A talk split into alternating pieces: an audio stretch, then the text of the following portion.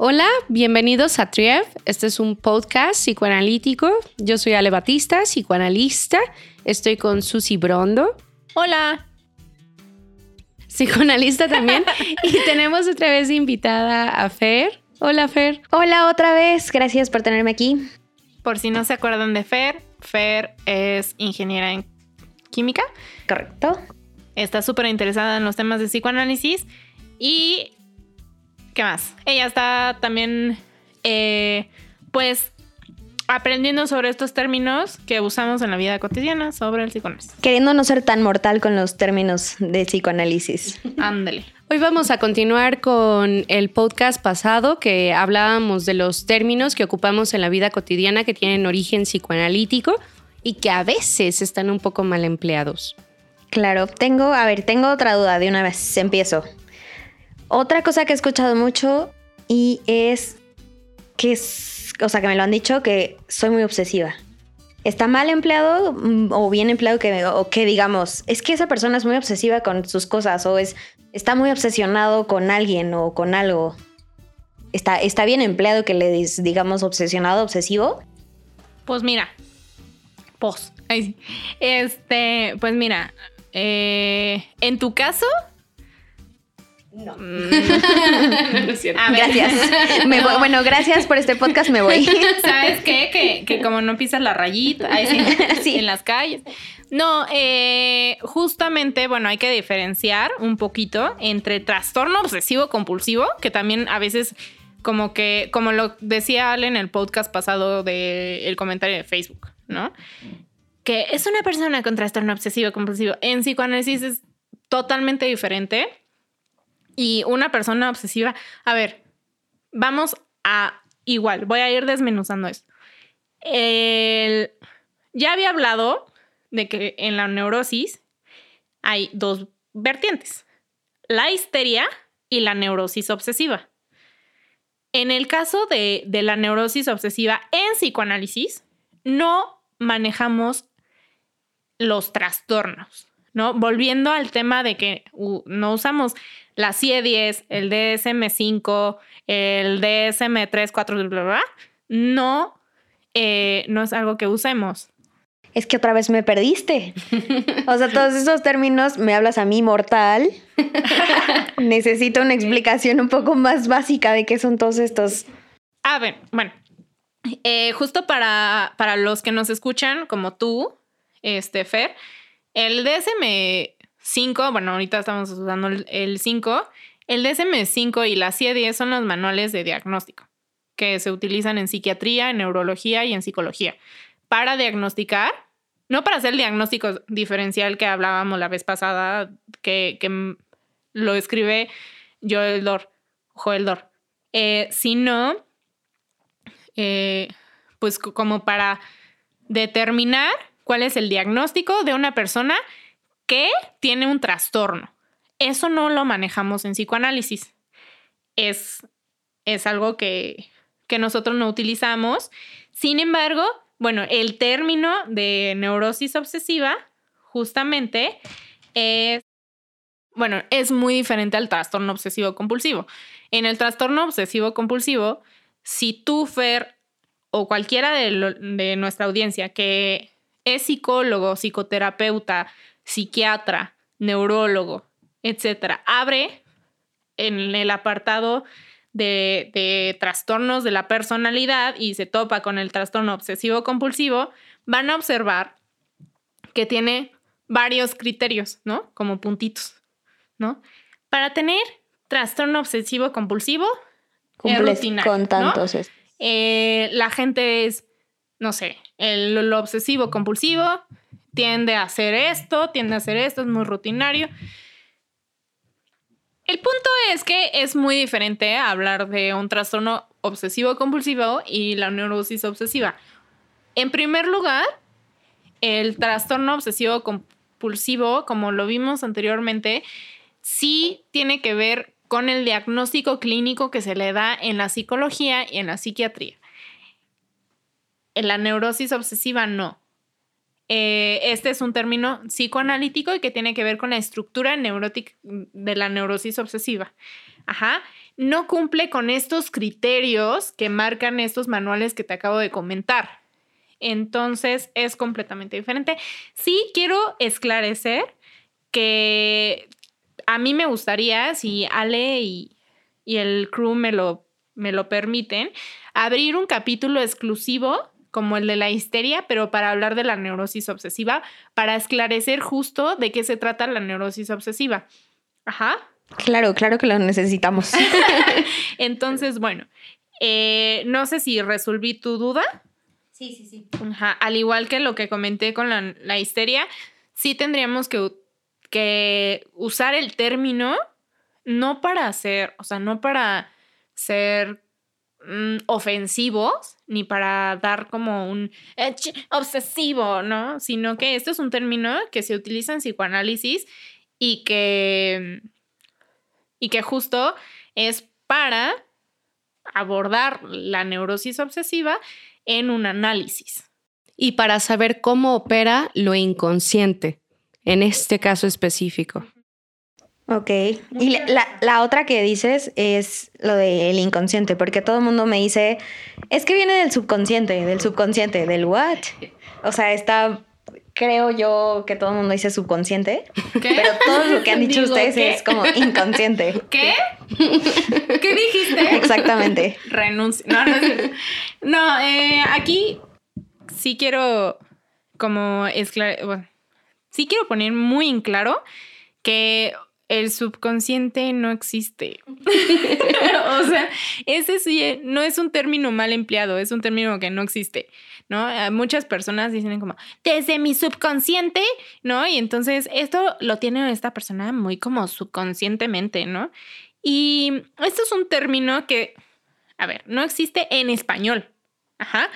Nosotros utilizamos el término inconsciente porque así se dice en español. Eh, esta es la mala traducción del subconscious, que el subconscious significa inconsciente en inglés y que también en textos en alemán tiene que ver con el subconscious y en alemán no sé cómo se diga porque yo no sé hablar alemán, claramente, pero sí tiene que ver. Y si desglosamos muy lacanianamente la palabra subconsciente, estaríamos pensando que lo inconsciente está por debajo de lo inconsciente, de lo consciente, perdón. Inconsciente, bueno. En lo consciente, ¿no? Desglosando la palabra inconsciente. Porque también recordando nuestras clases de prepa. no, pero sí, sí recordando eh, los prefijos en español, in es en mm, y en inglés es in adentro. Y sub en inglés, o sub en inglés, es como en o por debajo de. En, español, el término subconsciente sería como algo debajo de nuestro inconsciente y no tenemos algo debajo de nuestro inconsciente. Tenemos en nosotros un inconsciente. O sea, es en lo consciente, no debajo de lo consciente. O sea, no existe uno, un debajo del no, por supuesto que no, porque si realmente estuviera debajo de lo consciente, entonces no saldría, ¿me explico? o saldría cuando estamos dormidos o... Y justo ya vimos que en, en las representaciones inconscientes, y no han escuchado ese capítulo, se lo recomiendo muchísimo, que hay representaciones inconscientes justamente, y estas representaciones inconscientes son los lapsus, los actos fallidos, los sueños, este, etc, etc, etc, ¿no? Entonces, este, pues bueno, no sé si queda como algo más que aclarar, algo más que comentar, dudas, ¿no? Aquí en el foro, dudas. no, pues ahorita no, son las dos que tenía ahorita en la mente porque es también cosas que ahorita están diciendo como inconsciente, inconsciente, pero yo había escuchado subconsciente. Pero ahorita pues creo que son las dos que tenía como más clara. Sí, subconsciente es una mala traducción de subconscious. Y que también, de hecho, en subconscious está, eh, bueno, en, el idioma inglés está subconscious y unconscious también, ¿no? Pero una vez más, volvemos a esto de que explicabas bastante bien, Susi, de su e in, ¿no? Y no es, no es debajo, es en lo. Y ustedes que son, claro, psicoanalistas también, otra cosa que dicen mucho es, bueno, no ustedes, pero que escuchas es como, es que me está psicoanalizando, es que vas a psicoanalizar. También, no sé si está bien dicho este. Nuestra disciplina, como tal, es el psicoanálisis. Nosotros nos dedicamos al psicoanálisis, estudiamos psicoanálisis, pero no psicoanalizamos. Esto es un término que sí se confunde muchísimo por el nombre que le ha dado la, la disciplina, y bueno, no sé si llama la disciplina, pero sí le ha dado como la profesión, entre comillas, psicoanalizar, como si fuera un verbo. Claro, porque son ajá. psicoanalistas y, o sea, lo primero que piensas es, me va a psicoanalizar. Sí, pero pues es como si yo te dijera, vas a quimicar. Bueno, muy, muy claro tu ejemplo. ¿no? O vas a ingenierar, ¿no? Pues, ok, vamos a aclarar esto. Nosotros analizamos el inconsciente. Ajá, entonces el término correcto sería analizar, ¿no? Entonces yo voy a mi análisis, yo doy análisis, eh, me superviso de los análisis o de, lo, de los casos clínicos que tengo en análisis, porque yo analizo el inconsciente, más no psicoanalizo, porque ese es el nombre como tal de la disciplina que ya habíamos hablado, quién es el padre del psicoanálisis, que es Sigmund Freud, que también está Dolto, que también está Lacan, que son psicoanalistas, ¿no? Sin embargo, pues el término empleado correctamente se dice analizar. Somos analistas y la gente que viene con nosotros es analizante. analizante, no psicoanalizante, ¿no? O eh, yo tengo, yo voy a psicoanalizarte, bueno, pues mm, se podría, de- o sea, sí se confunde porque, o sea, como si lo queremos ver muy lógico, ¿no? Es como, bueno, vamos a, an- a analizar lo que se diría eh, etimológicamente la psique, que se puede traducir como el alma, el inconsciente, bla, bla, bla. Sin embargo, pues es un término que, que justo como, como lo refería ejemplificando con este, con, con esto muy burdo, ¿no? De tú no vas a quimicar, ¿no? Tú, tú vas a, no sé, examinar o tú vas a Analizar investigar también, claro. o analizar, ¿no? Entonces, bueno, eso es. no sé si hay algo, dudas, preguntas, comentarios. No, ya ente- entendido, entendido. Entonces no digan eso. Gracias. Bueno, otra duda que tengo también ha sido de que todo el mundo sabe del complejo de Edipo, ya sabemos un poco del tema, o sea, mortales, pero sabemos un poco el tema. Pero el otro es el complejo de Electra, que todo el mundo también habla de eso. Pues mira. Pues mira, porque yo así hablo, ¿no? Ese es un término que yo así he debatido con, con algunos psicólogos sobre esto. Este es un término empleado por un personaje que se conoce también en la historia del psicoanálisis, que es Carl Jung. Eh, Carl Jung es un tema, ¿no? O sea, yo creo que, que el, an- el psicoanálisis junguiano sí, sí, también eh, es otro, es otro término como, pues no sé si decirlo mal empleado, pero también existe, bueno, que el psico, hay psicoanálisis junguiano. Vamos a dejarlo para un poquito más eh, en futuras ocasiones, pero sí voy a esclarecer esto. Este término, y me voy a ir remotamente al pasado, ¿no? Sigmund Freud eh, puso el término de complejo de Electra. Soy una babosa. Babosa. O sea, se está revolcando Freud en su tumba en este momento. Sí, así poco. me odia. este, el complejo de Edipo, por si no lo sabían, pero asumo que muchas personas lo saben, por la, este, por Edipo Rey. No sé si ubican a Edipo Rey, pero bueno, es una historia, ¿no? Griega que habla sobre un oráculo, un rey, un oráculo. El rey va a citar al oráculo y el oráculo le dice, vas a ser asesinado por tu propio hijo. Entonces, cuando nace eh, este hijo, el rey tomó al hijo y lo abandonó. Tiempo después, este, e, este hijo fue criado por gente, pues por otros reyes, ¿no? Y no es cierto, no es cierto, me estoy confundiendo cañón. Eh, más bien era, eh, tu hijo eh, va, sí va a matarte, ¿no? O algo así. Sí, la historia del complejo de Edipo empieza con Edipo. Con Edipo. Ajá, que tiene, los papás tienen una maldición donde Edipo va a matar a la reina. A la, mm, no, va a matar al, rey, rey, Al rey. Y se va a casar con la reina. Y se va a casar con la reina. El hijo del rey va a matar al rey y se va a casar con su esposa. Y entonces, y eso, bueno, más que una maldición, fue algo que cita, el oráculo, ¿no? Entonces, él, entonces lo abandona, él se cría con, con otras personas de otro, pues de otras tierras.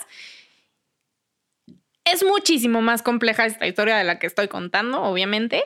Pero después, bueno, él crece, llega a estas tierras donde, bueno, donde reinaba este rey, mata al rey y se casa con la esposa. Y entonces Edipo pues, se casa con su mamá. Esa es la historia, un poquito, bueno, es una es una obra resumida. Sí, la vas a abordar más Ajá, la voy a abordar después, pero es una historia eh, clásica, ¿no? De la literatura griega que vale muchísimo la pena leer la verdad, para los que les interesa la literatura, vale muchísimo la pena leer. La verdad, lo que estoy diciendo es nada comparado con eso. Sin embargo, bueno, pues esto sucede. Y por eso Freud toma el término el complejo de Edipo, porque ya lo esclareceré en otro capítulo, pero pues este es este infante, esta, e, es este ser que eh, se enamora de la madre, y compite con el padre. Y entonces existe este triángulo, ¿no? Entre el padre y la madre. Jung después retoma el complejo de, Electra diciendo que la mujer es la que se enamora del padre y compite con la madre. Yo voy a poner esto como un poquito más eh, claro, ¿no? Y desmentir un poco de lo que dice Jung, con todo respeto a los jungianos, claramente. Pero eh, no podemos poner en el, en el Edipo la, imagen de una madre o de un padre exactamente. Hay que considerar que el que se pone es el objeto de deseo y el objeto de identificación y que se pone como si fuera una figura materna y una figura paterna. Pero no se, no se sabe, o sea, apelando justo a la singularidad de cada, de cada quien, no siempre es el padre o la madre. Ajá. Puede ser que la figura materna sea configurada por el padre y la figura paterna por la madre o por el abuelo o por el tío o por la tía o por la maestra. Es un objeto, no la persona en sí, sino el objeto de identificación y el objeto de deseo. Por eso no podemos decir Electra, porque al decir Electra estás diciendo que a fuerza la, madre. Que apuesta al género. Apuesta al género. Y aquí no estamos apostando al género, sino a cómo se fue configurado como... Al complejo, al deseo. A, la función. A la función de cada quien. Exactamente. ¿Dudas? ¿Comentarios hasta aquí? No, perfecto. Está medio random este tema. Tengo que leerme todo ese. No, ya, ya. Susi le va a dedicar un podcast al complejo de Edipo para que escuchar, para develar por qué no es, complejo Es un poco random este tema, yo sé, porque a veces ni yo cómo me voy a enamorar de mi papá. Sí, claro, o sea, porque yo digo, pues yo no soy, o sea, Edipo es como se enamora de su mamá, pero pues mi mamá no, o sea, yo como mujer sería de mi papá o algo así, entonces. Sí, pero justo es como al género, ¿no? Así como poniéndolo muy... Y como somos inclusivos. No, pero sí como, como más allá de... El complejo de Edipe, ya déjalo así. Edipe. Edipe. No, pero sí me gustaría esclarecerlo muchísimo en otro capítulo. Creo que esto va para muchísimo más profundo. Les digo, hay tesis, seminarios, diplomados sobre el Edipo, ¿no? Entonces, y además hay, el Edipo es así como súper diferente en cada quien y en cada estructura y bla, bla, bla, ¿no? Entonces, sí valdría la pena esclarecer un poco más, pero please no digan complejo de Electra nada más. Y no existe. No existe, ni tampoco subconsciente. Tampoco. Perdón. Así como no existe el subconsciente, no existe el complejo de Electra. No, y tampoco existe Entendido. psicoanalizar y ser histérica no es un término malo, ni ser obsesivo es un término malo, ni por estar neurótico estás enojado o estás mal o estás enfermo. Just saying. ¿No? No sé si tengas más dudas. No, o- pero ahorita no. Ok, bueno, yo creo que hay más eh, conceptos que podríamos continuar como esclareciendo y aclarando, ¿no? Se me ocurre el goce, que es, ay, goza la vida, y yo me asusto Chloe. cuando me dicen goza la vida. La gozadera. Entonces, México, Colombia. Venezuela. claro. entonces, O sea, me tienen que explicar porque yo no puedo decir que ando en la gozadera. O sea, también tengo gozadera. dudas. En sí, sí estás en la gozadera, yo creo, ¿no? Y yo también, en sometimes. Entonces, bueno, vamos a terminar el podcast por hoy y este y te espero en el próximo para que nos sigas eh, preguntando todo lo que te pueda llegar a la mente, lo que se te ocurra, diríamos. Sí, claro, tengo muchas dudas todavía. Vale, muchas gracias, Fer. Muchas gracias, Gracias. Fer. No se olviden de seguirnos en nuestras redes sociales. Por favor, en Facebook, para todos los que también están presentes en el foro, se los digo. Ahí sí. En Facebook estamos como Triep, en Instagram estamos como triep.podcast. Y bueno, en Spotify estamos como Triep también, para que nos escuchen. Próximamente también abriremos nuestro canal de YouTube. No se emocionen. Vamos a poner ahí los audios porque algunas personas no tienen Spotify, pero sí YouTube, ¿no? Entonces, bueno, eso luego se los diremos. con Vale, pues muchas gracias por escucharnos y nos vemos el próximo martes. Los amamos, bye.